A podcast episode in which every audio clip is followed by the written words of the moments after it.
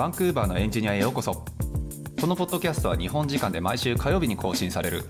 北米圏のテク業界やキャリアライフスタイルなどについてお届けしている番組です。番組をお届けするのはサンフランシスコのスタートアップで CTO を務めるゆうやとエンジニアの海外進出をサポートする企業フロック代表のセナでお送りしております。はい、じゃあよろしくお願いします。はいよろしくお願いします。いや、あの、世良さんもう住みづらいです。はい。とにかく、家賃が高いですね家賃が高いです、バンクーバー。どうしたらいいんですかっていうのが、本当に僕の最近の悩みで。間違いないこの間もねなんか Frog の Slack でなんか家賃詐欺られたみたいな家賃いや家で詐欺られたみたいなね、はいはいはいはい投稿もあったりしたので、まあ、ちょっと今日はじゃあその辺の住宅バンクーバーの住宅事情について語り合おうの会素人が語り合う回です、ね。素人が語り合うんですけど ゲストはねちょっと呼ばせていただいていて、はい。あのーバンクーバーで宅建を受けたんだけれども落ちちゃったという でこのポッドキャストに実は前にテスラかなんかの回で確か出てくれたのよね。はい、そうです、そうです。はい、っていうあの私のビジネスパートナーの藤井優也を呼んでおりますので、はいえー今日はじゃあ藤井さんよろしくお願いします。お願いします。はい、皆様、お久しぶりです。もう覚えてる人なんかいないよ多分。覚えてないもう2年ぐらい前ですよね。あ、でも、あの、あのフロックを知ってる方だと、フロックのあの、YouTube チャンネルで、あそうかあの、セナさんと藤井優也さんでやってるじゃないですか。そうですねだからそれ。それで知ってる方は多いかもしれないですね。でそうそうで多分前回のテスラ会でも言ったけれども俺がいつも優也さんっていうともう藤井の優也のことしか思い浮かばないから だから大下さんのことはもう毎回大下さんって呼んじゃってるっていう 疑惑の根源がこの人というね。はい。失礼しました。いやいやいや悪いことは何もないんだけど。はい。ということで、そう、さっきのね、ゆうやさんの、なんかその、宅建受けられまでの背景みたいな話をちょっと言ってい、い、いきながら、ちょっと自己紹介的なところから入っていただくのがいいのかなとは思うんですけど、はい、わかりました。まあそうですね、えっと、フロックの、えっと、協業企業として COS という会社をしております藤井優也と申します。えっと、カナダ歴はもう20年は言い過ぎですけど、2005年からなんで19年目ですね。ああ、そうか、19年か。で、えっと、まあ、宅建絡みで言うと、先ほどいじっていただきましたが、えっとですね、ちょっとふと思ってね、不動産の勉強をしてみようという形で、あのそうね。勉強した時期があったんですけれども、はいあの、70点で合格やったかな？を、はいはい。57点で落ちたんですよね。全然じゃない？まあまあまあまあ。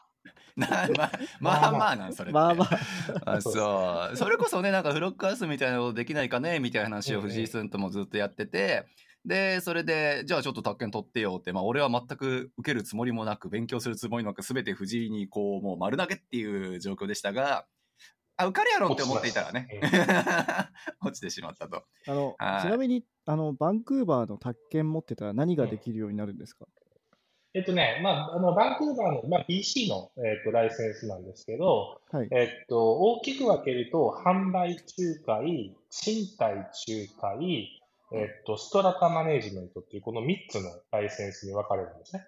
はい。でそれぞれちょっとずつこう、 expertise が変わって、私は、あの販売の仲介をしたいなと思って、ああ、なるほど、なるほど。はい。で、フロックのね、お客さんたちが家買うとか売るとかっていう時に、こう、役に立てればなと思ったのが背景なんですけど、はい。そう。で、まあ、そこは、その販売の、えーっと、部分をちょっと専門的にやる。基礎のところは全員一緒でやる。で、賃貸は、えーっと、大家さんに雇われて、うんテナントとの間に入る仕事。うんうん。で、ストラタは、えーっと、コンドとかのところの、その、共同購入のこの、会社みたいな法人を作るんですけど、うんまあそこの、そこのマネジメントをうんする。うん。ああ、なるほど。ね。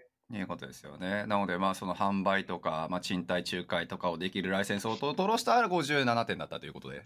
はい、落ちました。まあまあだからそういう勉強でもされた方っていうのとやっぱりね、COS ってそういうまあ留学生やったり海外就職者やったりとかっていうのをまあ対応にやっぱりまあこっちにねあの誘致してるところの会社なので、まあ、住宅事情なんてそれはもう毎日のようにするだろうし、うんまあ、ちょっとその辺のね、あのこれまでのちょっと事例だったりとか、まあ、起こったことやったりとか、トラブルとか、まあ、知ってる限りのことを何かしらシェアしてもらえればなと思って呼ばせていただきましたと。はいはい。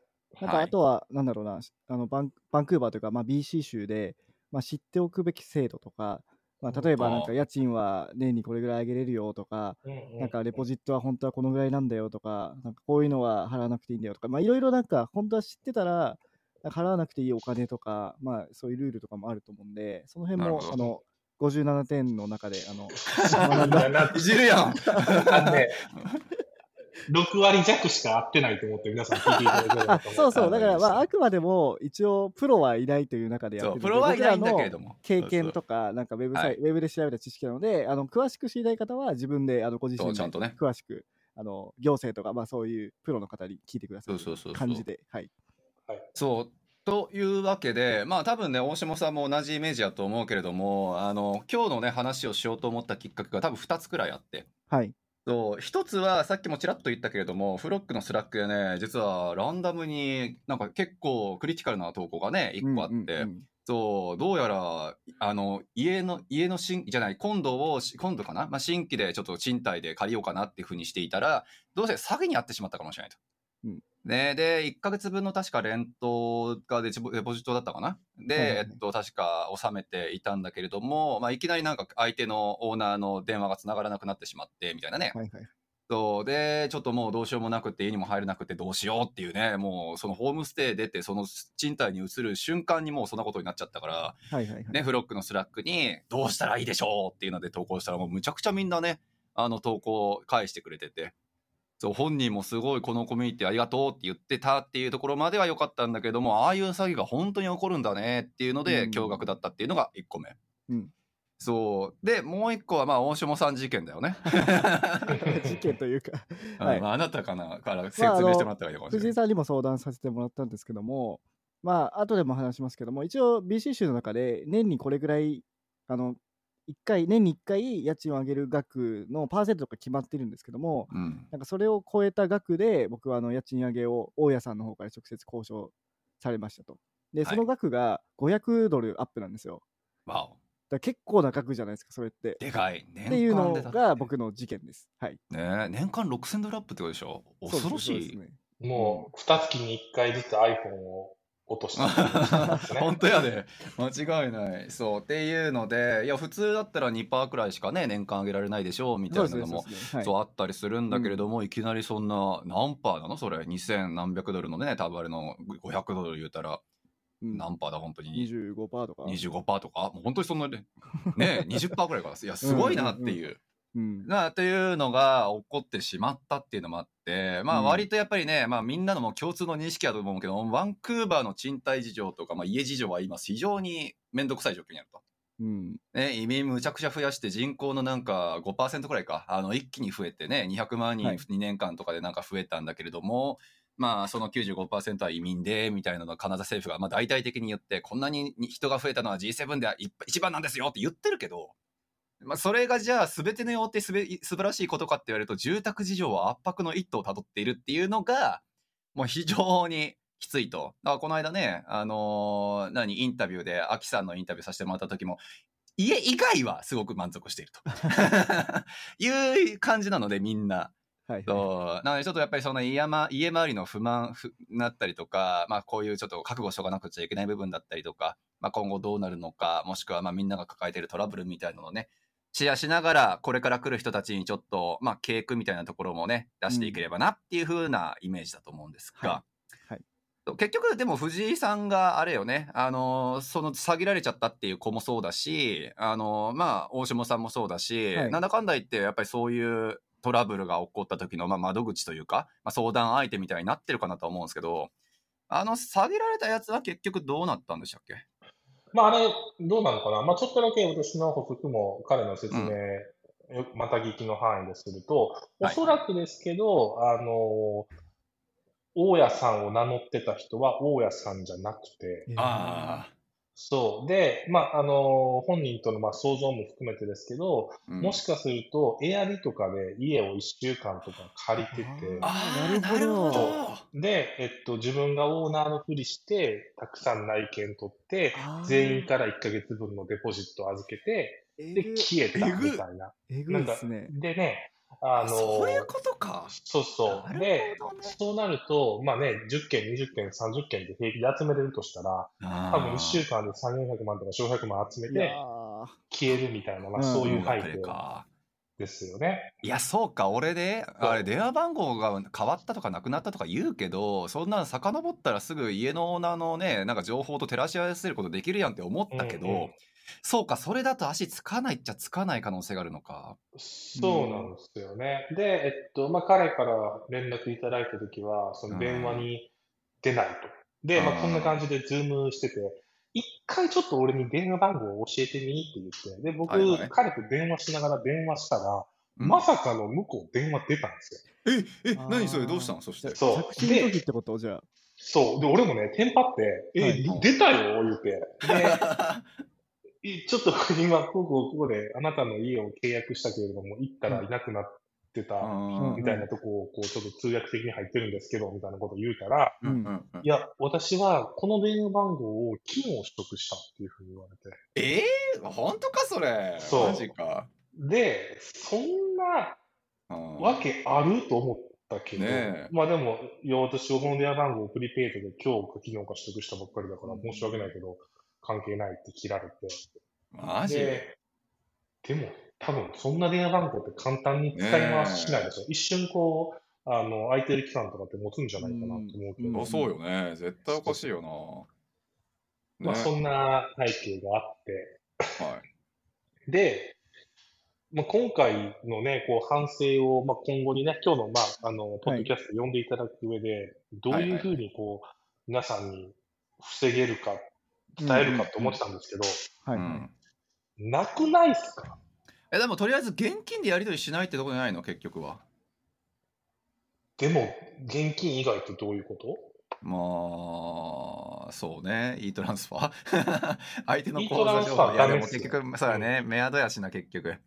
そうあの一つ、あの、前、あの、瀬名さんから聞いたことがあるんですけども、あるか、はいフロックのあるメンバーが、その、大家さんの身元を、なんかその物件が本当にその人が持っているかどうかを確認するほデータベースだかそういうのがあるみたいな聞いたことあるんですけど、うんうんそれは一つ方法ですか、そうですね。それが、まあ、えっと、多分、僕も、あの、たどり着いた唯一で、あはい。あの、BC 州の不動産って、あの、州が管理してて、はい。うんえっと、ランドタイトルサーチって言うんですけど、あの、ここの管理下に自分の名前が登録されてあるから、住所と紐付いてはい。うんなので、これは私のものですっていう、そういう、うんそういうあの署名の仕方で、はい。はい。これって、あの、一般的に公開されてる情報なので、はいはいえっと、住所さえ分かれば、そこの建物のオーナーといつ物件取得したかっていうのが、3ドルで分かるんですよ。へえ、なるほどね。そう、一瞬でね。うんでウェブサイトとかあるんですか？そう、えっとね、LTSA。あ、じゃあそのリンク一応貼っておきますね。そうね、後でそうですね。教えてもらえると。はいで、これが、えっと、業務用で使う人と、一個人で使う人とっていうのがあって、はい。うん一個人でも年間多分30件か40件まで調べられてあの、うん毎回3ドルなんですけど、安いしなるほどね。そうそう、これをやることで、まあ、本当にこう契約になった時に、相手に、あなたのその身分証明書と、そのダムタイトルサーチのサーティフィケーションを合わせて、うん。オーナーじゃかどうかの確認で代理人なるやからね、ほどね。はいはいまあその説明を求めるっていうのができるんじゃないかなとなるほど、なるほど。思いましたね。それは一個だよね。まあ、あうんとはど、まあ、でも難しいね、本当に。でもそ、はいた僕それ思ったのが、それができ、うんその、その方って内見ができたから、なんかうん仲介の人がそういう詐欺をしてるかなって思ったんですよね。仲介会社みたいな人が。はいはいでもその仲介会社の人って、その大家さんとは違うから、その人の身分証明書を見ても、その登録とは別であるあるから、なんかわかんないじゃないですか。うだからそういう時どうしたら、そうしたら困るなと思ったんですよね。そのデータベースで大家の名前とか調べられても。まあ、そこが一番冒頭の方で話した多分ライセンスに関わるんですけど、はい。うんその、あの、賃貸業務を仲介するっていうのは、これライセンスが伴うので、ああ、うんあはいの、勝手にやったらダメなんですよね。はいはいはい、はい。ああ、そうか。なるほどそうね。。そう。なんで、まあ、これ勝手にやってたら、まあ、ね、あの、ピュアな心で勝手にやってるやつもまあいるんだろうけれども、そもそもその時点で、あの、ルール正しく理解してないということで、はいはいまあ、ちょっとフラグ立ってもいいんじゃないかなっていう気がしますよね。まあ、そうよね。じゃあライセンスを。を見せてくださいみたいな感じで、もし仲介会社だったら言う言うってことですか？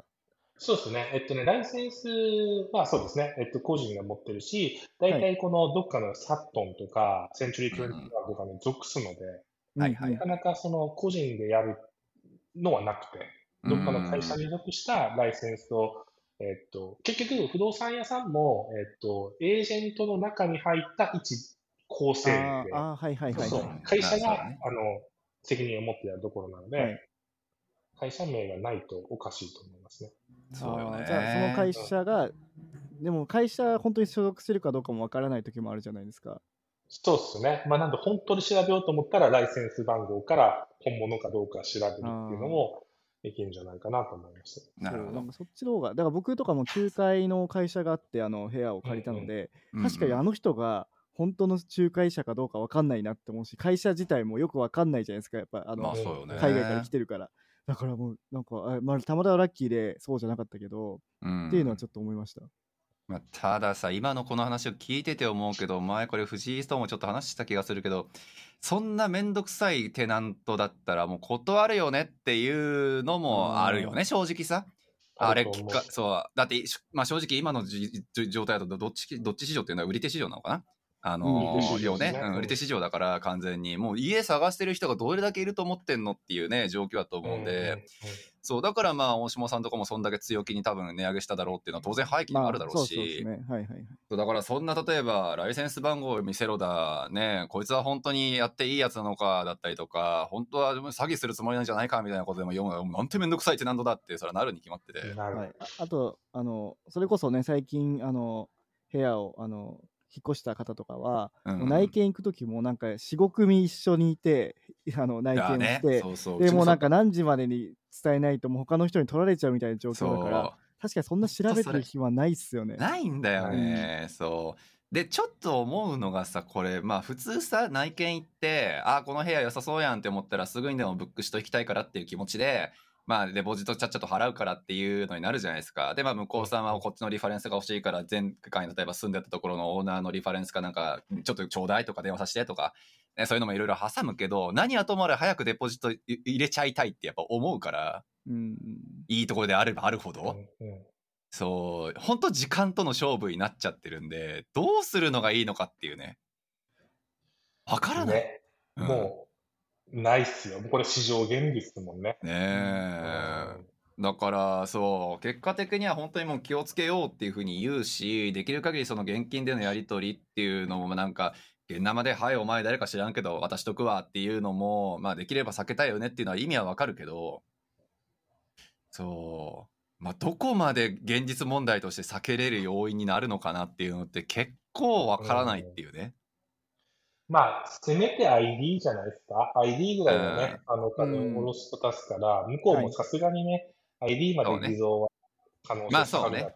うん。だからまあ、その、払うときとか、デポジット一緒何にしろか、払うときに、ちょっと、もしよかったら ID、ちょっと見せ見せといてもらっていい？って一言言うとくってことですよ。それで嫌とは言わないでしょっていうね。そうですね。うん。うん、で、まあ本当なんかあった時にっていうんで、それで本当に、いや、なんで絶対嫌だってなったら、もうそれはさすがに怪しいしって話だと思うから。うん、ああ、まあそうですね。うん。そこは一個、まあちょっと気をつけてもいいのかなって思うとこよね。うん。はい。まあというね。難しいですね。本当に難しいなっていう。まあ、ただそこもあって、ね、やっぱりこれからこの、まあ、ポッドキャスト聞いて、仮にバンクーバー来るぞとか、北米、ね、これちょっとまあ、どこの、西海岸全部に言えることだと思うけど、もう住宅事情がとにかくね、高騰してるっていうのが、そう、もうテックシティになるぞ、もしくはなったぞっていうところの宿命やと正直思うけど、そうもうバンクーバーも右にね、まあ、漏れずというか。今、それこそ今日の話のネタになるかなと思って、ちょっと僕も調べてみてたんですけど、はいはい、まあ、そもそもその今回ね、家賃が20約20%上がったっていうのは、もうルール違反もう甚だしくて、はい、えっと、今年は2%ですよね。はい。で、えっと、去年とかは確か1.5とか1.8ぐらいとかはずで、これってこの、あの、インフレレートにこう連動するっていう形で、毎年キャップが定まってるんですけど、あの、まあ、とはいえ、あの、売る、または自分が住む、または近い人が住むっていうと、もう出ていくしかなくて、これはインテンションでいいので、あの、自分が住むつもりやっったけど、いいテナントが決まったから、やっぱそっちにするとかでも、これ絶対 OK なはずで。どうとでも言えるよね。え、じゃあ、その住んだ実績がないて、うん、なくてもいいってことですか？僕は大丈夫だと思います。えー、あの、読みましたけど、インテンションですね。はい。そうよね。そうそやっぱ息子が嫌だって言ったとか、まあ、それぐらいの話でいいんじゃないかなっていうところで、なかなかまあ難しいと。はい、で、うんとまあ、このレントのね、この俳句の部分をまあ調べてて、僕は、うん、あのまあ、カナダ長くて、幸いこう、ね、結構前のタイミングで家を変えたので、あ、はいはい、あの 出ていけ問題はないんですけど、あの大家さんの気持ちを考えると、あの、もう分からなくもなくて。いや、それめ確か分かります。ね。間違いない。今、金利6%だっけ？そう、今ね、うん、6.5%とかで、まさに僕もそうなんですけど、うん、うちの、えっと、まあ、赤裸々に話すと、4、50万ドルぐらいの借金なんですけど、はいはい、えっと、月々の支払いが2000ドルから4000ドルになってるんですよね。うわ倍か。そう。そう、なんで、せ世間は2%とか、下手したら20%って言ってるけど、僕は倍になってて。えー、えー、そうなんだ。そんな、え、それってなんでフレキシブルなモーゲージレートだから？そうそう、バリアボーって言って、えっ、と、ね、金利が変動するんですよね。変動の方だから。金利。そうね。えっと、僕が買ったのは2021年なので、当時2.4とかで、もう、ずーっと下がってたんですよ。この15年ぐらい。はいはい、で、買っても下がっていくので、みんなこう、バリアボーで下がっていって、最大でも1.8ぐらいまでまでいってたんですけど、なるほどね。あの、これがバッと上がっていって、ありえない上げ方して、今6.5%、6%とかで、倍になっちゃって、なんで、えっと、大家さんももう上げるしかなくて。まあね。そうそう。で、これが、やっぱこう、あの、キャッシュフローがやっぱ大事なので、うん、あの、3ヶ月ごとに上がっていってるよ。3ヶ月ごとに金利が上がっていってるからね。まあ、そうよね。そうそう。いやなんで、なかなか怖さはありますよね。ねそうなんだ。うん。いや恐ろしい。だから僕のその大家さんも、なんかもうマイナスだってやっぱ言ってて、うんうん、本当なのかなって思ったけど、確かに2%から6%になって、その全体で、多分ね、そうですね、3000万、4000万って考えると、確かにそのぐらい変わってくるんですね。そうっすよ。だってメトロタウンの高層だったら、はい、そう、1 million ぐらいとかなるはずで、はいはいはい。で、えっと、例えば10万ドルとか20万ドルの20%ですから8000万円そうか。るんで、うん、そう6%やったら年間500万ずつ interest ですからね。うん。怖すぎる。 interest あるんですよ。 interest あるんで4、5000ドル払ってるので、これはなかなかしんどくて、これがその rent が上がる仕組みで、 interest が下がってくると、あのー、ちょっとずつこうね、余裕が出てくるんじゃないかなと思うんですけど。はい。まあそうよね。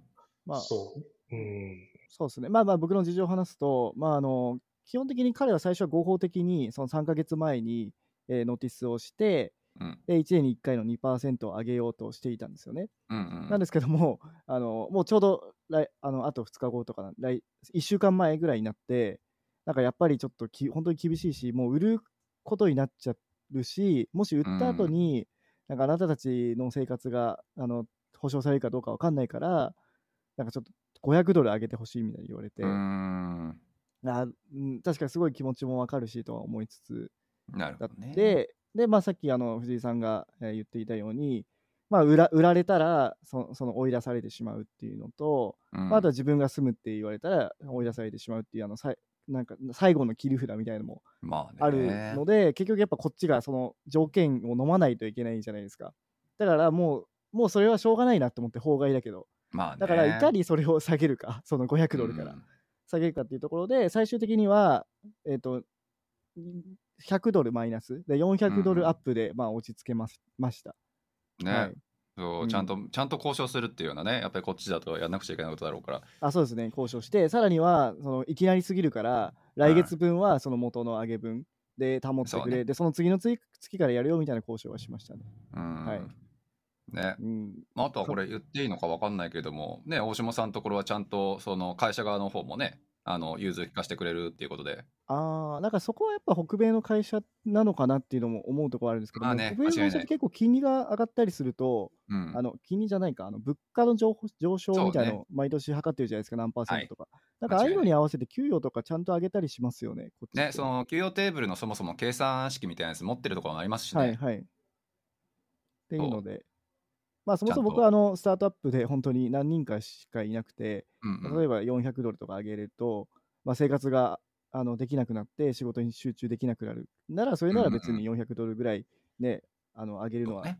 もらうのは全然いいことですし、まあ、そもそも、まあ、会社のお金イコール自分のお金みたいなところも今ありますし正直。うんうんうん。2人しかいないので、あ会社の金がなくなっちゃったら僕も生活できないですしみたいなところあるんで、間違いない間違いない。まあ、そこはなんか、うん、しょうがないかなと思いましたけど、はい。いうことです。ね。まあちゃんとそういう交渉もできる環境だったから、まあそれは良かったよねっていうことですよね。はい、そうですね。はい。という、なかなかね、どうあがいたってえぐい状況が続くんですが、いやだからもうだって負け戦なんですよね。だからどう考えても、藤井さんにあの言った時にもこれどうしたらいいですか？みたいな感じでやっぱとりあえず藤井さんがおっしゃってたのはまずなんかその法外だからって言ってこっちが強気に出ちゃうと逆に相手を怒らせちゃうじゃないですか。まあね。それをしない方がいいよみたいに言われて確かにうん。なんかそうやって法外だから絶対あげるなってことは絶対言えるけど、うん。まずは自分がここに住むっていうことが大事だから、で特に引っ越すってなった時に、周りの相場も上がってるんですよね、正直。うん。僕が住んだ時よりも、実はこの辺って1000ドルぐらい上がってて、ねえ、えちょっとびっくりしたんですけど、昨日見て。そう。はいで、まあ、だからちょっとね、背景的なところだけ一つ言うと、はい大下さんのところは確かにむちゃくちゃ安かった。あの本当にちょうどコロナの時だったんですようん。びっはいくりするくらい安くて、羨ましかったもん、ずっと。まあ、だから適正価格に今なったのかなっていうのもちょっと思うところであるよね。うんいやー、そうかっていう。ちなみにさ、まあちょっとあれなんだけど、仮にさ、まあまあ当たり前のこと聞くレベルだから、まあ俺はもう答え、回答分かってんだけど、その大下さんのところ仮に売るぞって言って、じゃあ本当に売ったとして、もう買い手はすぐつくもんなんですかね？いや、まあ、なんぼで売るかでしょうん。あーまあ今のそのやっぱこう状況を見て。そうそう、あのーこれ、売るぞってなって、例えば、えっと、大体この不動産って、そのエリアの同じようなファシリティのスクエアフィートあたりいくらっていうのを出したんですけど、うんえっと、例えばバーナビーとかやったら、1スクエアフィートあたり多分1000ドルとかなんじゃないかなと思うけど、なるほどうん。うん1000ドルとか、まあ、1200ドルぐらいとか、まあ、そのあたりで、グレードによるけど、そうなってくると、えっと、あって、そこをやっぱちょっと多めでそうよみんなね。リスティングしたかったり、うん。えっと、タイミングによっては思いっきり下でローボール打って、オークションにさせてあげるっていう方法もあったり、いろいろあるんだけど、はいはい。えっと、結局よく言うのって、一人買えば OK うん。で、で、世間にはどうしてもそこに住みたい人もおる。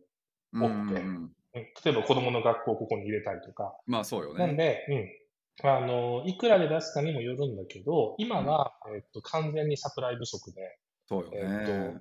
と、出したら売れる。売れるよね。もう、だもうなんかすぐ、なんか今度とかもこの辺バンバカバンバカ立ってるじゃないですか、しかも。うんうんうん。うんで割とねなんか話聞くとまあそのクレイグスリストだったりとかなんかいろいろ見てるとうん。もう、何？そのつい先週までちゃんと空きあったし売り売ってますよみたいなやつの広告も載ってたんだけどなんか3日後くらいに見たらなくなってるみたいなのが割と見えててうん。うんわすごいなーってこう買う人いるんだってこっちの庶民から見るんだったらやっぱ思うけど。いやーすね、ごいなんか、今、ね、その、まあ、やっと金利も止まったかなっていう感覚があるので、まあちょっとまあねね、この1年ぐらいは一瞬もうどこまで行くねんっていう形で、うんあの、ね無理やったのと、でも、ね、そお同じ話で今日調べてたけど、うん。例えば年収15万ドルを持ってたとしても、今借りれる金額って45万ドルしかなくて、ああかなどこも買えへんよそね。そう、45万ドルで買える家がなくて、はい誰が買ってんだろう、これ、と思って。えー、いやもう富裕層のそのもうチャイナマネーとかそっち系？なんじゃないの？あででもね、それこそその、あの外国人買えなくなったかあら、そうだそうかそうか。あのそうだあれいつからだったっけ？去年一昨年？去年ぐらいから、今はお金ついても買えないから。え、そうなんですか？もう、もう規制されてるんですか？そうそう、外国人は2年間テンポラリーでバンされてるので、うん。そう、でも15万ドル年収あっても45万ドルしか買えなくて、で、外国人買えなかったら、これ誰が買って世間はお金持ってるなと思いながら、ねえ。まあでもどっかにはあるんでしょだからやっぱり。だし、あとはまあこっちでそれこそもう永住権も取ってなんなら市民権も取ってっていうそれなりのね国から来てる人っていうのもそれは多いやろうし、まあまあ、ね、そういう人なんじゃないの？知らんけど市民権持ってたら外国人にならないってことですか？そうそう、PR 持ってたら OK。あ、PR も持ってたら OK なんですね。PR 持ってたら OK。だから大下さんもだから買おうと思えば買いますよ。買いましょあ。いや、だから、ね。はい。うん。あの、金利が上がってるってことは、あの、借りたらその分も高いのもあるじゃないですか。そのまあ、制限もさっき言ったように45万ドルってありますけど、うん。うんそもそもの金利が高いじゃないですか。だから今って本当はキャッシュとかで買いたいですよね、買うんなら。間違いない。キャッシュとか買いたいと思う。うん、だからもしかしたらその PR 持ってる、あのキャッシュを持ってる、あの、うん今で言うと中国人の方とかねが買ってるのかもしれないですね。ね、うそれはあるよね。今のうちに本当にキャッシュで買えるんだったらね、そんな、もう、そうそう。うん、素晴らしいことはないでね、その、半年前とか1年ぐらい前から比べると若干下がってるので調整して、うん5%とかあそうなんです10%ぐらい押してる感覚があるのは、はいはいは多分買える人が買えなくなっちゃったので、まあそうよね。いや、恐ろしいな、本当に。はい。そう、あとまあ、何？ちょっとだけ話変わっちゃうんだけれども、もう一個、そのまあ、避ける方法、その詐欺だったりなんだったりっていう部分うんはいで、ちょっとね、許可もらってないから一応伏せるけど、はいあの、一人家族でこちら来られたね、あの方が、あの、1ヶ月分の家賃の費用を払って、要するに仲介に取ってもらうと、それこそゆうやさんがこのさっき取ろうとした、あの、宅建みたいなけ、要するに免許を持ってる人に。現地の要するにその不動産の賃貸の仲介をに立ってもらってその人が全ての責任をちゃんと負ってもらうっていうのをその家族で来られた方はしててうん。で割と高いじゃないですかあのまあ多分3人家族とかかな？のレベルなんだけどまあおそらくレントで3000ドル4000ドルくらいのところに住むんやろうから、うん。まあ、1ヶ月のレントって言ってしまうと多分その3 4000ドルを払ってるんだろうし、でね、言ってしまうと、ゆうやさんであろうが、ね、藤井さんであろうが、俺であろうが、まあ、手伝おうと思えばできる範囲のことを多分知ってるんだろうけれども、そう、っていうね、なんか、あの、俺とか藤井さんでもできるようなことやってるのかなって思うけれども、やっぱりその、ちゃんと宅建持って、ちゃんと多分ネットワークを持って、ちゃんとその安心安全っていうのが一体どういう基準なのかっていうのを知ってる人っていうのに頼むっていうのは、金を積むんだったらできるよね。まあね。そうですね。うんそう、うんまあ、まだマシな結果にはなるだろうという。うんっていうところくらいなのかな本当に避けるとするんだったらだから僕これそれくらいしか思い浮かばないもんねうん。まあ、そんなないと思いたいですけどね、こうなんかこう、それをやらないと、外れ引く可能性がなんか、まあまあもちろんね、うん。まあ、一応だから数字的な部分で何のなんか根拠にもなってないけどフロックメンバー今400人くらいかな。あのあのコミュニティの中にいてっていうのでこの間本当初めて一人出たっていうね。うん。少なくとも認知してる部分だわ。っていうのがあるので、まあ、今のところはもちろんそれが本当なんかスタンダードだよっていうレベルのもの話には当然なってないとは思うけどやっぱ社会問題にはなってるね、分野かなとは思うので、ちょっとあの注意事項というかね注意はしておかなくちゃなっていうのはやっぱ言わなくちゃいけないことですね。うん。とまあ、その、ね、家賃の値上げとかっていうところをなんとかこう防ぐ方法で、もう一個あるのが、今こう皆さん住まれたところって、大家さんが個別にいる、俗に言う分譲のコンドミニアムですけど、個別にオーナーがいると。で、はいえっと、アパートによってはこうビルが全部管理してる俗に言うアパートメントがあって、はいはい。これは、あのね、ここにオーナーがいないので、そんな今から住むみたいな話も絶対ないし、はいはいはい。なんでまあ絶対せん、絶対2%に守られるし。ね、その管理人とやり取りをするので、そうなんで、あの、まあ、やっぱね、コンドミニアムの方が、あの、コンシェアージがついてたり、プールついてたりとか、あの、ハイライトやったりとかっていう形で魅力的なとこ多いですけど、うんうんうんあの、安全な、それこそウエストエンドのね、ダウンタウンのところそうね。で結構そういうアパート多いですけど、うん。そういうとこは割と心的負担は低いですね。なるほどねう。んそうか。まあ、綺麗だし、ね、ビル高いしっていうので、シンプルに、まあ、コンドミニアムにって思う人多いけども、まあ、たださ、多分これ聞いてこっちに来るぞっていう人たちって、まあ、わかんないよ。海外就職のためとか留学とかいろいろいるんだろうけどさ、独り身でもしも来る場合って、大抵は、まあ普通はね、あのまあ俺らがみたいなところがやっぱりまあ頼ってもらってホームステイとりあえず1ヶ月とか2ヶ月とか行ったりとか、Airbnb でとりあえず1ヶ月住んだりとか、ね、それでまずは過ごし、その期間中にやっぱり実際内見に行って家を探してってそういうのが普通だと思うんですよ。うん。で、その時代、時点ってさ、大体やっぱりみんなシェアハウスだったりとかさ、ルームシェアだったりとか、うん。まあなんたらアパートメントくらい目なとこがやっぱ始めて、で、それであったとしても今だとね、本当に one bed でなんか1000ドルとか、ね、なんかそういうのが普通になってきてるだろうから、割と高いなとは思うけど、シェアハウス最初のの one bed ってことですよね。そうそう、シェアハウスとあか、ールームシェアとか、だから3はいベッドルームのなんか condo でも、アパートメントもいいんだけれども、はい。そういうののレベルで1個やっぱり1000ドルとかが普通になっちゃってるから、はあ高えなーって。はい。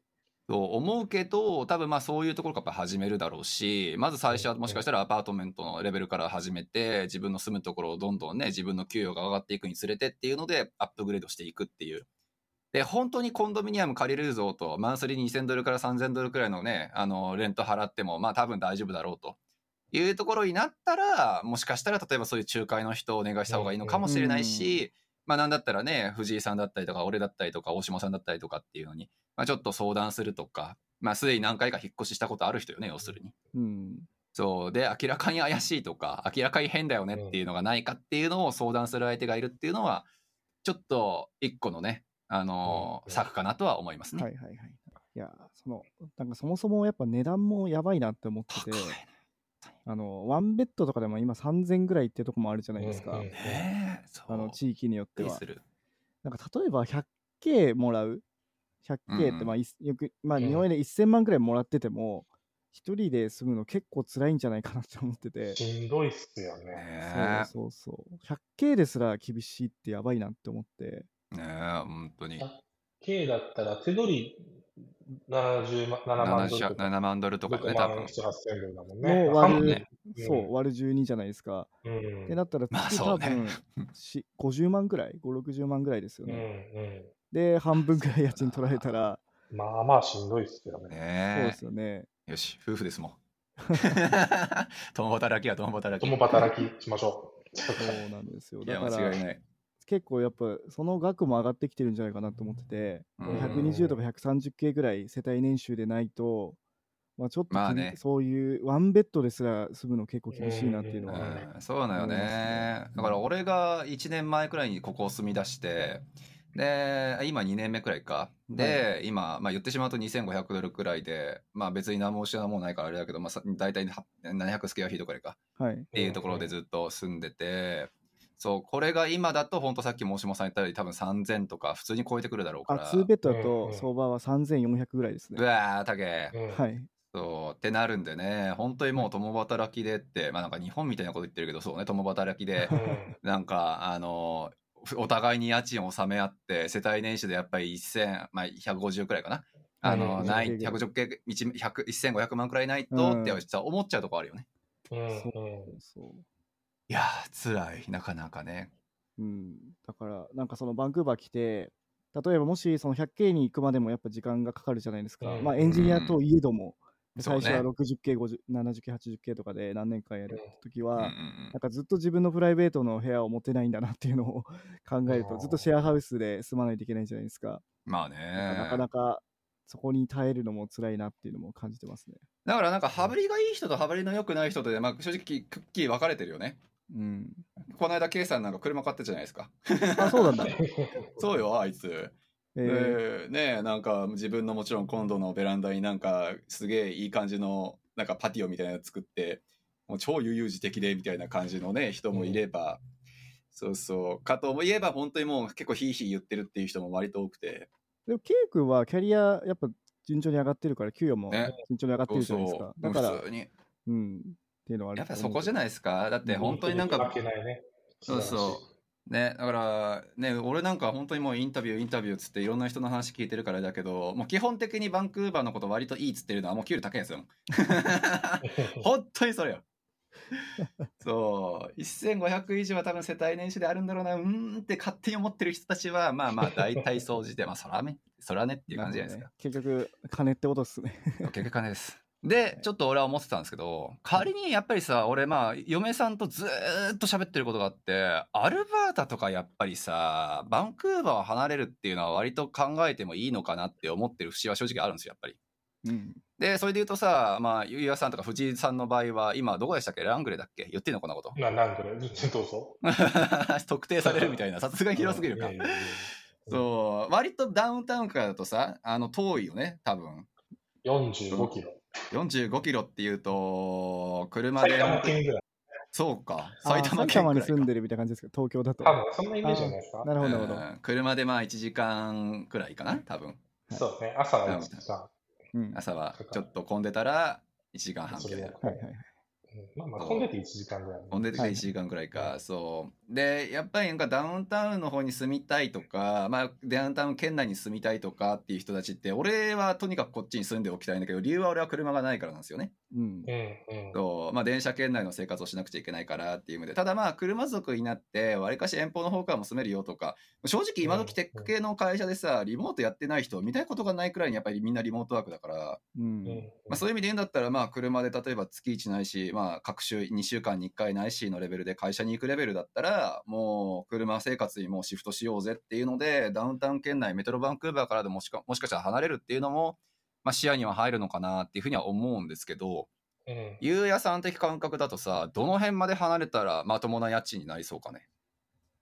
いや、どうなんだろう。うんと、まあ、多分、その、僕らが移動していく理由って、まあ、家賃はもちろんでっかい要素で、あの、年収が7桁になると、多分僕は UBC の手前とかに行きたいなと思って、多分みんながそうしてるように、ポイントグレーとか、ウエストバンクーバーとかに行くんだろうけど、あの、そういうこう、異常値じゃない人たちっていうと、結局、あの、広さと子供の教育を見て、東の方に行くんですよね。まあ、そううん、そう。で、えっと、なんか、大丈夫か。で、えっと、僕、ラングレーで、えっとね、今、うちの部分を家賃で貸し出したら、多分3500、600ぐらいの感じ、あそこで？